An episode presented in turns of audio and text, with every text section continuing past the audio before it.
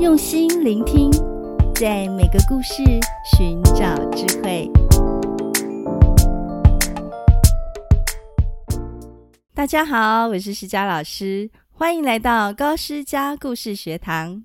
今天的奇幻博物馆收藏的故事叫做《张柱砍李树》。张柱在田里随手种下了一颗种子。没想到几个月以后，竟然成为村子里的大新闻，引来了许多人潮。这究竟是怎么回事呢？现在就让我们开始吧。如果你喜欢这个故事，请在 Apple Podcast 给五颗星哦。在南顿这个地方的一个小村庄里，有个农夫名叫张柱。有一天，他正在田里勤劳的耕种时，突然间发现了一颗李子的种子。他心里生出一个念头，决定把这颗种子带走。然而，就在他弯下腰去捡种子的时候，一棵桑树吸引了他的注意。他发现桑树的根部已经枯萎，而且中空，里面还有一些土壤。这时候，一个有趣的想法浮现在他的脑海中。他决定把李子的种子种在桑树的根部里面。然后用剩下的水浇灌。第二天，张柱就到外地旅行去了。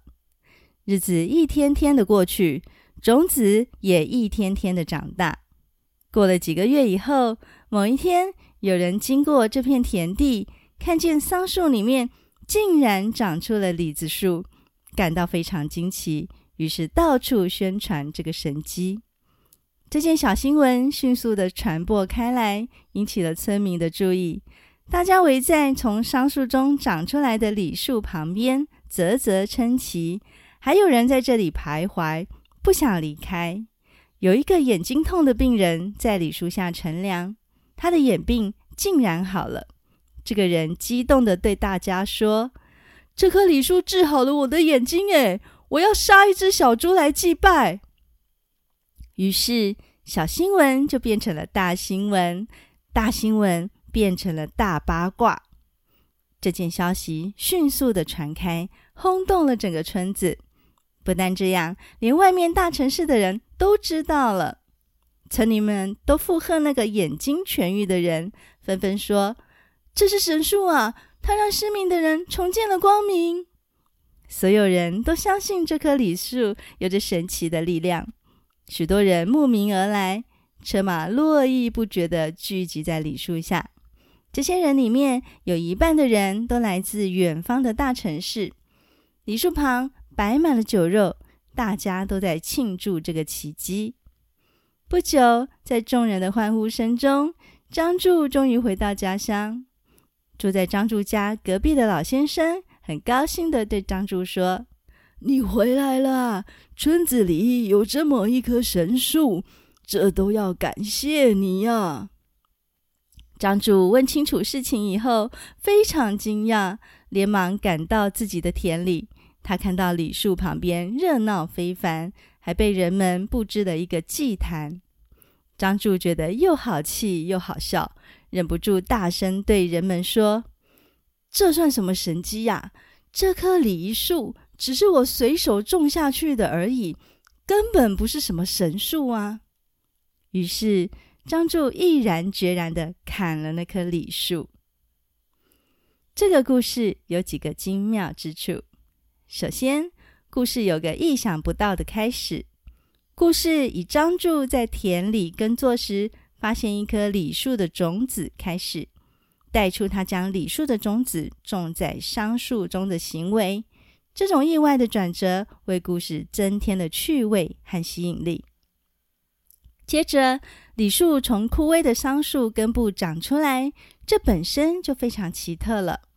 不知情的人还以为是大自然的奇迹或是神迹。又刚好一个眼睛痛的病人在树下得到了康复，两件事情加起来啊，就引起了村民们对这棵树的崇拜。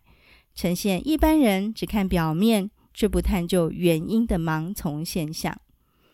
最后，当张柱回来揭发真相，告诉村民李树只是他种的时候，故事达到了高潮。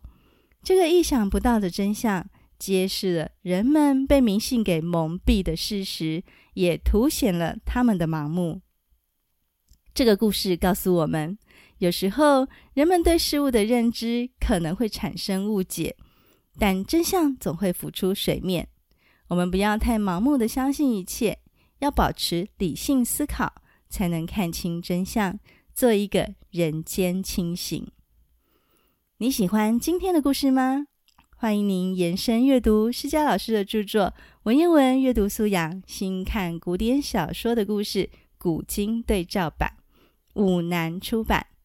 书里有五十篇奇幻有趣的故事，文言文与白话对照阅读，可以大幅提升古文素养。书后还附赠一百个阅读素养题哦。我们下次见。